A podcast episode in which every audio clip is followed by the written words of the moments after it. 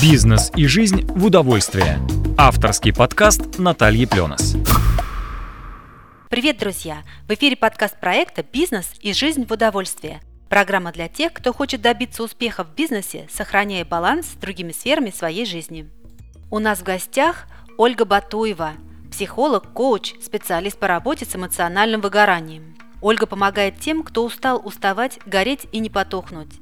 Больше о нашей гости и ее проектах вы сможете узнать из персонального сайта Ольги olgabatueva.ru. Здравствуйте, Ольга! Здравствуйте, Наташа! Сегодня мы поговорим о том, что нам мешает реализовывать наши возможности. Почему мы предпочитаем ждать чуда Нового года или понедельника, чтобы сделать свою жизнь лучше? Нас действительно что-то ограничивает или мы ищем себе оправдание?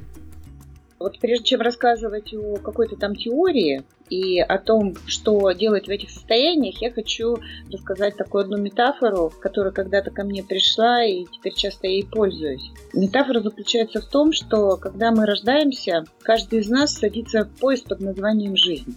А когда мы маленькие, когда мы живем в своем детстве, то поезд этот едет медленно, мы успеваем рассмотреть все за окошком, выйти даже на каких-то станциях, по поиграть, погулять. И вообще помнишь, что, и, наверное, слушатели наши помнят о том, что в детстве время тянется очень медленно.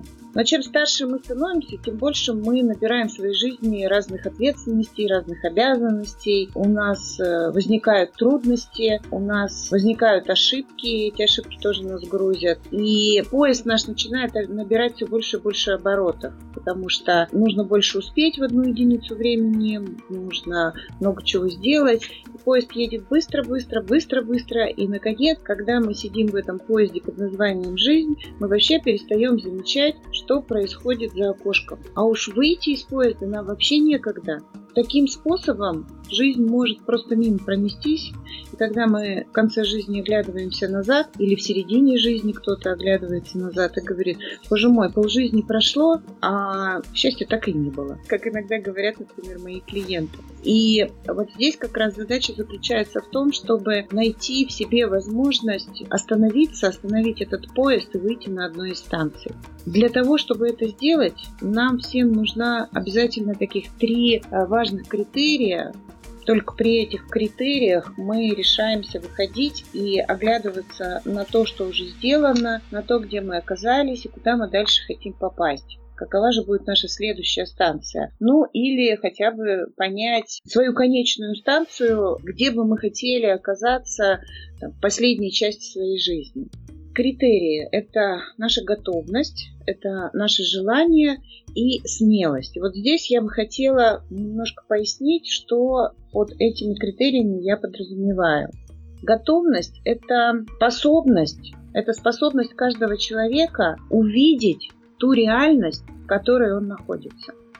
Это принять ту очевидность, которая сейчас есть. Вот здесь маленькое отступление хочу сказать. У человека есть, э, если говорить о его психологическом развитии, то есть такие три вида психологического мышления. Это магическое, героическое и э, реалистическое. Об этом писал э, в своих книгах мастер аналитической психологии Джеймс Холлис, он наш современник. Магическое мышление, такое детское мышление. Оно помогает нам верить в чудеса, верить в будущее, фантазировать. Все, наверное, слышали, что есть такое понятие внутренний ребенок, да, который есть у каждого взрослого, но про которого мы забываем. Так вот, этот внутренний ребенок это тот ребенок, которым мы были когда-то в детстве. Это такая вера в чудеса, в Деда Мороза, в Снегурочку, в фею. Это мышление помогает ребенку выжить, потому что в реальном мире ребенок выжить не может. Героическое мышление, такое подростковое мышление. Это мы всех сделаем, мы всех порвем, родители все динозавры, всех победим, да, то есть это такое сопротивление. Оно нужно обязательно для того, чтобы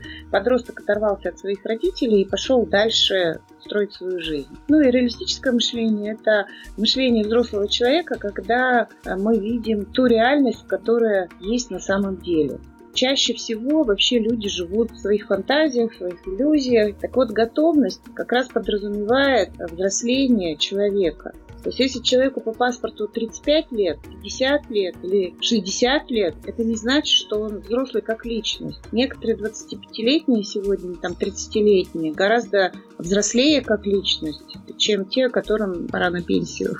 И это печально на самом деле, потому что человек, проживая в фантазиях, несется вот в этом поезде, и на самом деле он не живет свою жизнь, он пролетает мимо всего. Так вот, готовность, она заключается в том, чтобы увидеть то место, в котором котором ты оказался, ну или оказалась. Проанализировать, какие действительно есть заслуги. Проанализировать свои ошибки, проанализировать свое собственное состояние, не только ментальное, но еще и эмоциональное, ну и, и физическое тоже, потому что, в общем, все это взаимосвязано в человеке. Если в 35 лет, там 40 человек уже как развалюха, физически, то это говорит о том, что у него что-то не совсем в порядке с его психологическим состоянием. Готовность заключается в том, чтобы принять эту реальность, отказаться от той прежней жизни, в которой человек жил, если не получены те результаты, о которых мечталось, значит, было что-то сделано не так, значит, была выбранная не совсем верная стратегия. Но нам ведь очень жалко отказаться от старого всегда. Если посмотреть там в чуланы людей, в шкафы людей, вроде как шкаф почистили, но увезли на дачу или сложили на балкон, или в какой-нибудь там, не знаю, чулан какой-нибудь, кладовку. То есть это вот то же самое и в жизни происходит. Отказаться от каких-то старых установок, посмотреть на то, что хочется новое воплотить в жизнь, взять на себя такую активную позицию, принять на себя ответственность за свою жизнь прежде всего, признать, что собственные установки могут быть неверными, что та модель поведения, которая была до этого, может быть неверной. Признать то, что не все то, что я делал в этой жизни, оно действительно приносит радость, счастье и результат. Почему я об этом говорю? Потому что чаще всего люди обвиняют кого-то. Государство, родителей, учителей, соседей, жену, мужа, детей, кого угодно. Но очень боятся посмотреть вглубь себя, посмотреть вообще на себя. Вот сейчас, Наташа, еще скажу информацию о том, что ведь мир является отражением нас самих. А взрослому человеку на это очень непросто посмотреть. Если посмотреть на свое окружение, на свое отражение, на то, где человек оказался, вот это все про самого человека. А что же делать в этой ситуации? Понятно, что нужно оглянуться, нужно посмотреть. Думаю, это не так просто сделать. Какие технологии можете рекомендовать? Не просто.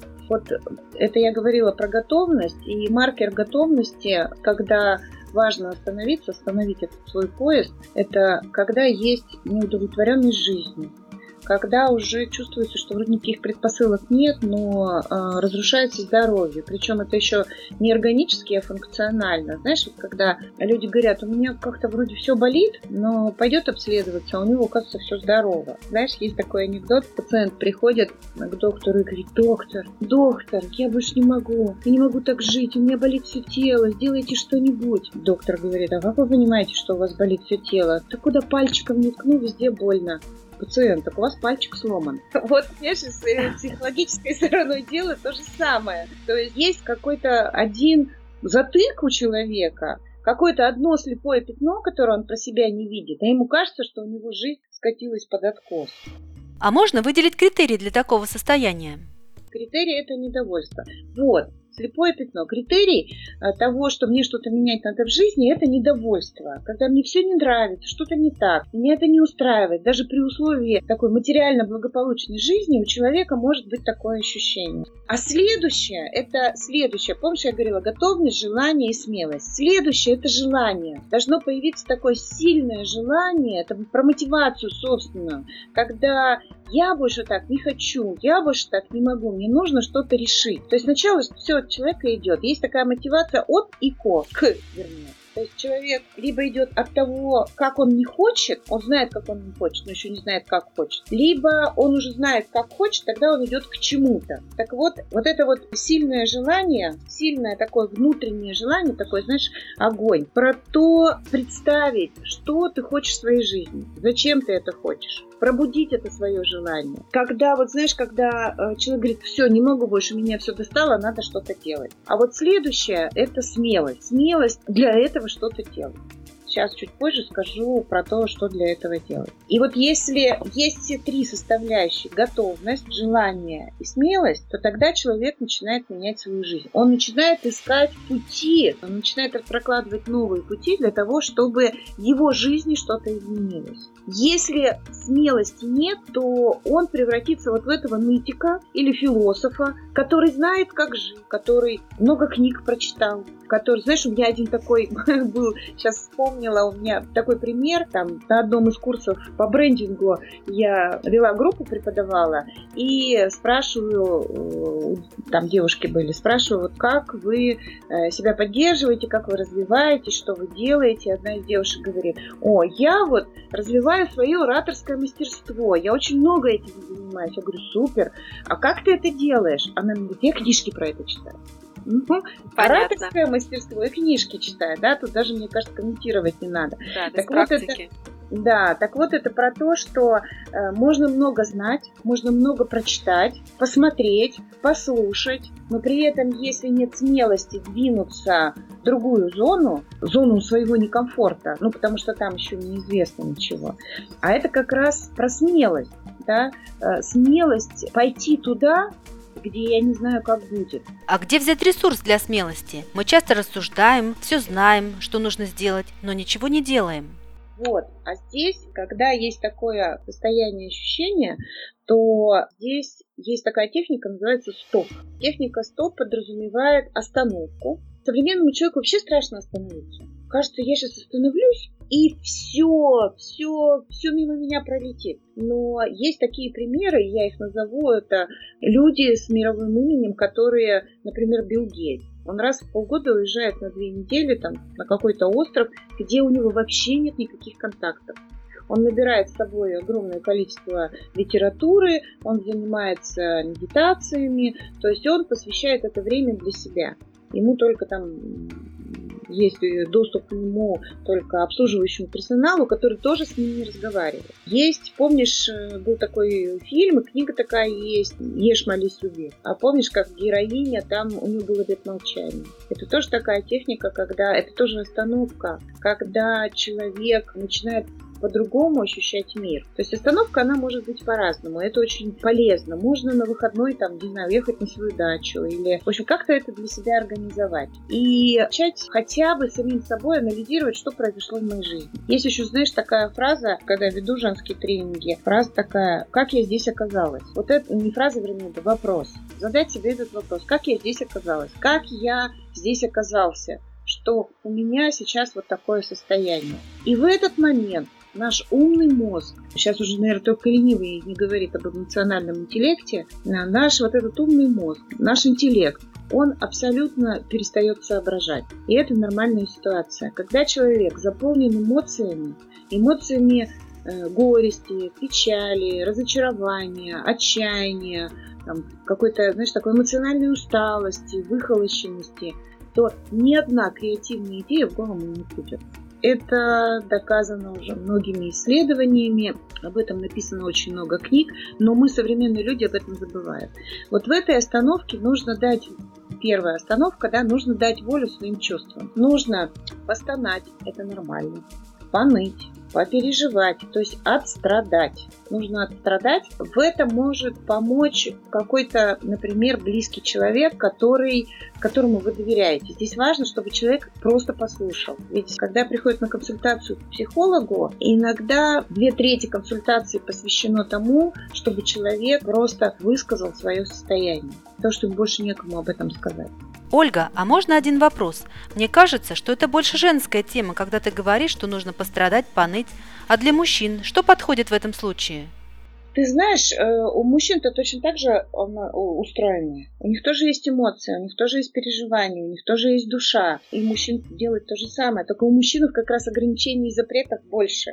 И когда ко мне приходят мужчины, э, сильные, взрослые, успешные социально, и плачут, это дорогого стоит. Ну, плачут они не так, как женщины, конечно, они не, не рыдают в платочек, да, но вот эти скупые мужские слезы, э, а иногда они просто закрывают, там лицо руками и их сотрясают рыдания от э, того, что ну, знаешь, а я-то думала, оно-то оказалось. Я всегда говорю, и женщинам всем говорю, слушайте, ну, мужчины это люди, во-первых, прежде всего. Но у них с детства их воспитывают как солдат, и у них есть запрет на проявление чувств. И поэтому мужчины, например, в нашей стране, они меньше живут, потому что они, ну, гипертония, инсульт, вообще все сосудистые сердечные заболевания, это все невыраженные эмоции. Алкоголизм это то же самое, уход в иллюзию, невозможность справиться с тем, что вообще происходит в реальности. У мужчин то же самое, просто мужчинам решиться сложнее на это. Там мужчины, например, делают, кто-то на рыбалку едет, кто-то на охоту едет, они каким-то другим способом выражают свои эмоции. Но иногда они достигают такого состояния,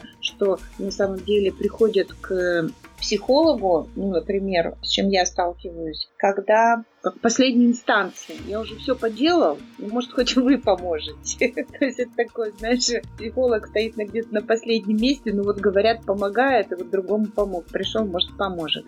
Э, и, ну, сложнее, конечно, вывести их на чувства, но, тем не менее, это возможно. Так вот, в этом стоп. Надо сделать передышку, надо осознать вот эти, выпустить свои чувства, надо, э, есть такая техника, называется вербализация чувств. Это значит, значит проговорить, что я чувствую, что я ощущаю в данный момент. Это называется дать себе передышку. Это не обязательно должен быть месяц, два, три. Это может быть даже несколько часов. Это просто может быть вечер какой-то, да, но посвященный себе. И очень хорошо помогает техника ведения дневника. Дневник чувств, дневник мыслей, дневник дел когда э, нет возможности, у нас нет возможности с утра до ночи, например, говорить или каждый день кому-то рассказывать о своих переживаниях. Даже все сбегут. А дневник может быть такой подружкой или дружком. Все клиенты, абсолютно все, кто приходит ко мне на э, консультации, я всем настоятельно рекомендую это делать. Все, кто решается на это и делает, все говорят,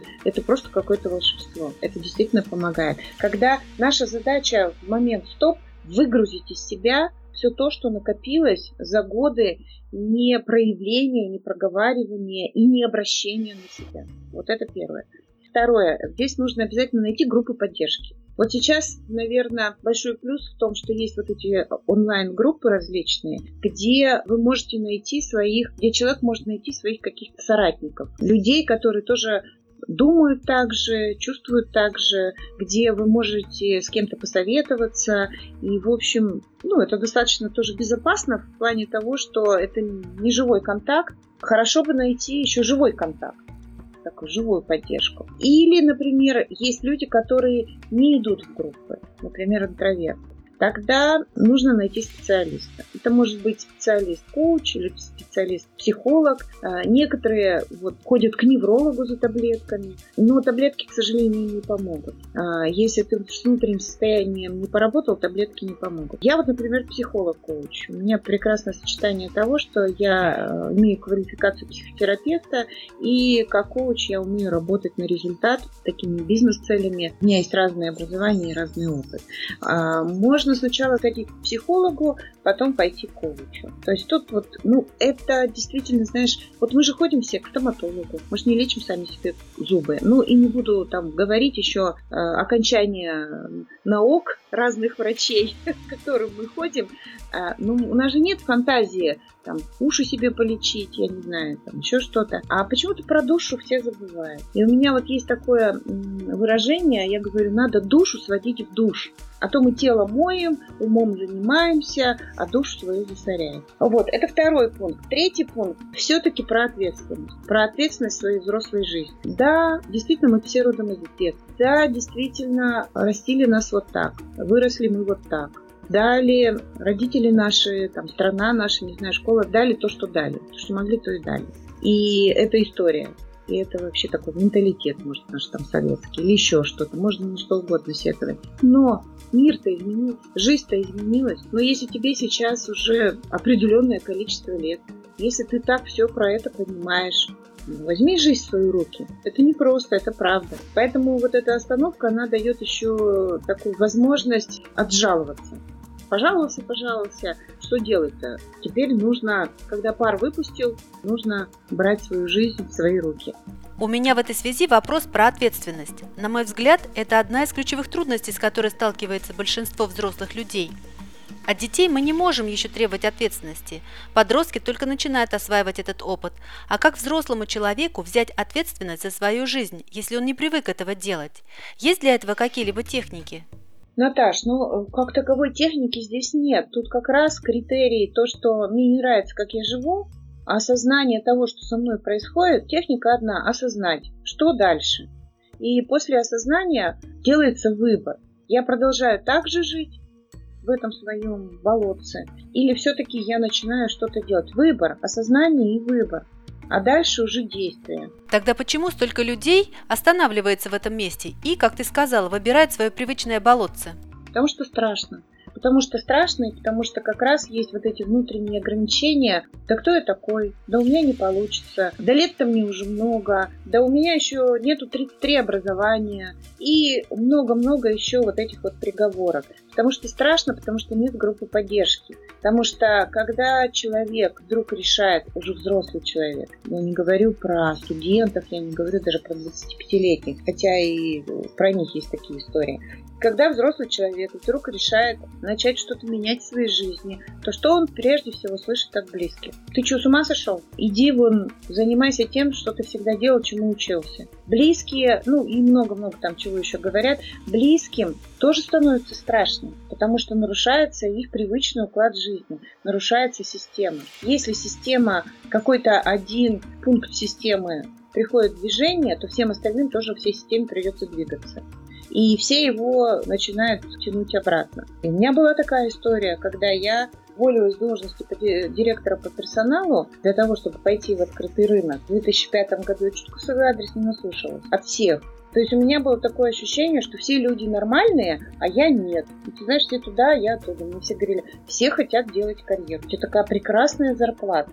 А как мы теперь жить будем? А что теперь будет? Ты ненормальная, все хотят, а ты не хочешь. Но никто в этом не спросил, а что я хочу.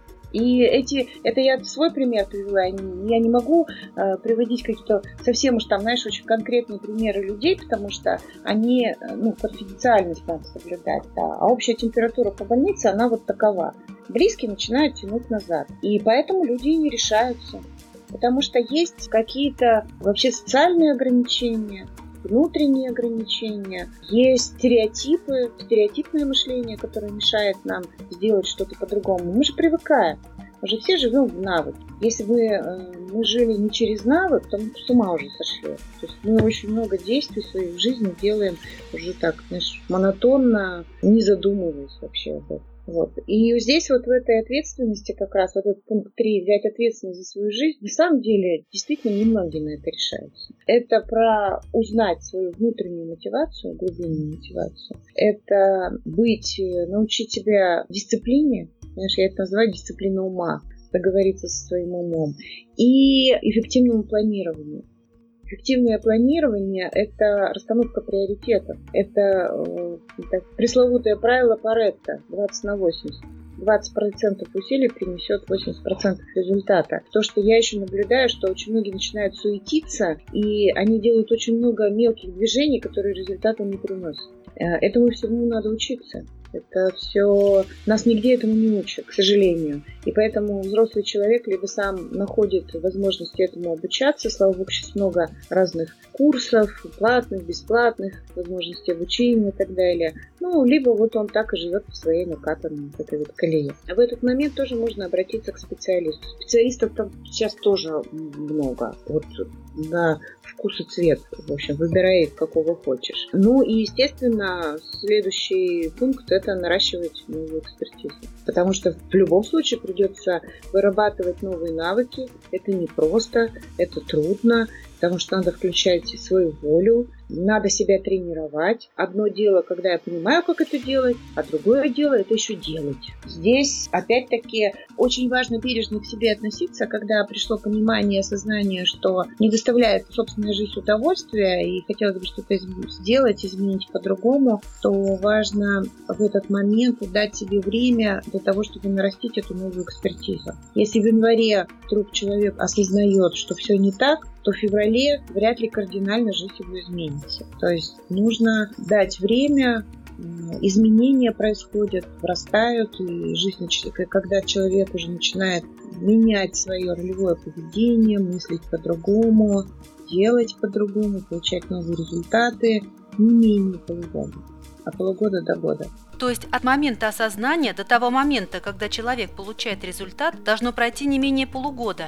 При условии, что он все время находится в развитии. Так устроена наша психика. То есть полгода это для таких, знаешь, адреналинщиков, чтобы все изменилось, или для тех, у кого уже есть навык изменения. А те, которые вообще только встают на этот путь, первый раз об этом задумались, то времени уйдет гораздо больше, потому что очень много внутренних сопротивлений, внешних сопротивлений, которые не осознаются. И ни в коем случае себя за это винить не надо. Вообще не надо. Потому что мы так устроены, потому что технический век, э, он ушел гораздо больше вперед, чем наша психологическая история. То есть психологически мы почти что те же древние люди, которые были раньше.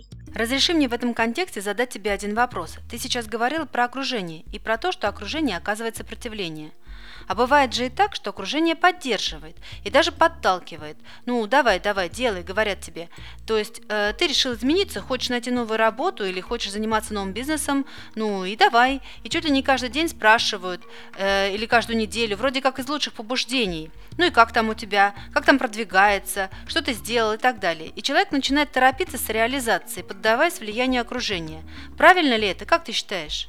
Это надрыв такой энергетический. В этом случае надо понимать собственный темп. Человеку нужно выбирать тот темп, в котором ему комфортно развиваться и идти вперед. Тот, кто быстрее бежит, это совсем не значит, что у него лучший результат. Те люди, которые вроде как идут медленно, но при этом они достигают гораздо больших результатов. Есть такое состояние, я его называю расслабленная активность. Недавно я узнала о том, что так как я, в общем, ну, не медик, медицине не училась, но вот эта расслабленная активность называется э, парасимпатическое состояние. Ну, это, в общем, не важно. Что такое расслабленная активность?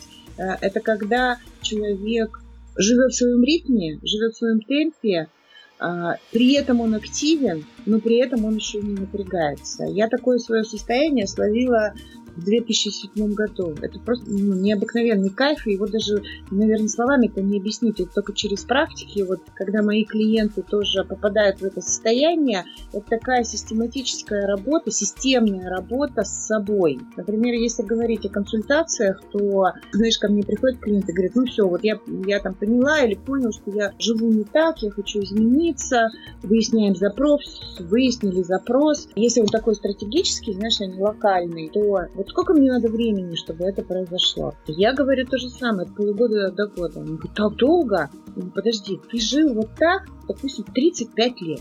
Вот с такой стратегией жизни, вот с таким ролевым своим поведением, вот с, таким, с такими мыслеформами, с таким восприятием себя и мира. Откуда фантазии вообще, что это изменится очень быстро? И вот это, то, что ты говоришь, бег, это э, после такого, такой накачки энергии очень часто, очень часто бывают эмоциональные ямы. Особенно есть такие тренинги, где накачивают энергию. Сколько потом психотерапевты и психиатры, и клиники невроза принимают таких клиентов, когда человек не справляется.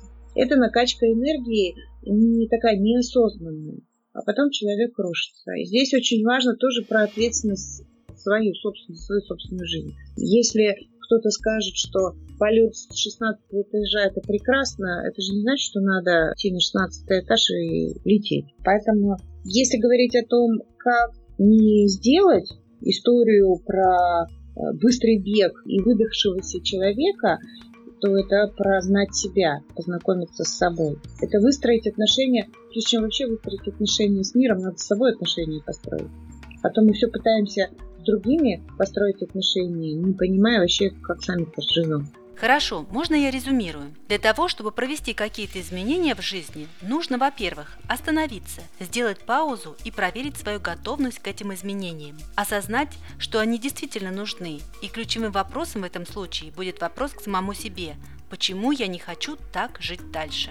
Ты знаешь, вопрос почему, вот слово почему я вообще всегда исключаю, потому что он уводит человека в логику, в ментальность. Здесь, наверное, задать надо другой вопрос. Что в моей жизни меня не устраивает, что не так, да? И что я хочу от своей жизни? Почему я всегда заменяю зачем? Зачем я так живу? Зачем мне это надо? Меня все спрашивают, а как это прийти к осознанию? Говорю, задайте себе вопрос, зачем? Зачем ты это делаешь? Хорошо, и если ответ звучит так, мне не нравится, как я сейчас живу, я хочу изменений в своей жизни, тогда нужно проверить свою готовность, насколько человек готов к дальнейшим изменениям. В данном случае здесь уже он проявил свою готовность, то, что ты говоришь, то есть он уже стал осознавать, что вот реальность не та, вот какая, какова она реальность моей жизни. Следующий пункт – это будет желание возбудить в себе сильное желание изменить себя, изменить жизнь вокруг себя, вообще что-то делать такое, чтобы чувствовать себя по-другому, лучше чувствовать, возбудить сильное желание. Сегодня, если нет вот этого внутреннего огня, еще не понимать, как высекать этот огонь, то много достаточно можно через стимулы сначала пойти. Например, какие? Например, почитать, послушать, посмотреть истории других людей. Обратиться вообще к искусству. Это может быть литература, это может быть киноискусство, это могут быть даже мультфильмы. Это может быть какая-то интересная история собственного соседа, друга или еще как-то. Знаешь, как люди говорят, ну вот почему у него получается, а у меня нет, я тоже так хочу. Это как раз вот очень нормальная, хорошая история, что я тоже так хочу. Да, но на этом и заканчивается часто эта история. Точно, а потом нужна смелость. То есть потом нужна смелость, чтобы историю свою начать делать и не ждать результата завтра, потому что результат может быть получен в самом раннем случае через полгода. А вот здесь я бы сказала о том, что обозначить, к чему ты хочешь прийти, причем обозначить это не столько умом написать, мы все привыкли писать такие рациональные планы, измерять их по смарту, а это другое, это почувствовать себя как войти в такое другое эмоциональное состояние, как я хочу себя чувствовать, каким я хочу быть, что я хочу вокруг себя ощущать, да, как ну, в конце концов, даже про то, что как я хочу собой гордиться. Кого дети, я хочу, чтобы дети мной гордились. То есть здесь нужно подключать не только рацию, конечно, нужно, и там никто не отменял. Надо еще подключать эмоциональную сферу. Определить, где человек хочет оказаться, какая следующая, например, станция в этом поезде. Здесь уже вот начинается планирование, дисциплина, и каждый день, вот я для себя когда-то решила, и клиенты мои также делают, что пускай я буду делать даже маленький шажок, даже миллиметровый, но каждый день я буду что-то делать для того, чтобы оказаться в том месте, где я хочу оказаться. Для того, чтобы себя вот так вот чувствовать. Каждый день. Результат будет приходить постепенно. Вот этот большой результат, да, он, даже клиенты мои говорят, слушай, я даже не заметила, как это все случилось. И случается даже иногда быстрее. Ну, просто договориться с собой, что каждый день что-то для этого делать. Спасибо, Ольга. Это было очень интересно. Я думаю, наши слушатели возьмут на вооружение те принципы, о которых ты говорила, и начнут планировать изменения в своей жизни и дисциплинированно двигаться навстречу этим изменениям. Ну, я прям такое удовольствие получила. Спасибо тебе большое. Ну что, друзья, я надеюсь, беседа с психологом Ольгой Батоевой была для вас полезна. Итак, что же мы узнали сегодня от Ольги? Есть три важных критерия, которые помогут принести изменения в вашу жизнь. Это готовность, желание и смелость. Причем изменения произойдут не завтра. Если вы начнете действовать, то результат можно ожидать не раньше, чем через полгода или даже год. Попробуйте вести дневник чувств, дневник мыслей или дневник дел, для того, чтобы разобраться, что же вы хотите от жизни. И помните, что изменить жизнь к лучшему вы сможете только если возьмете ее в свои руки. Бизнес и жизнь в удовольствие. Авторский подкаст Натальи Пленос.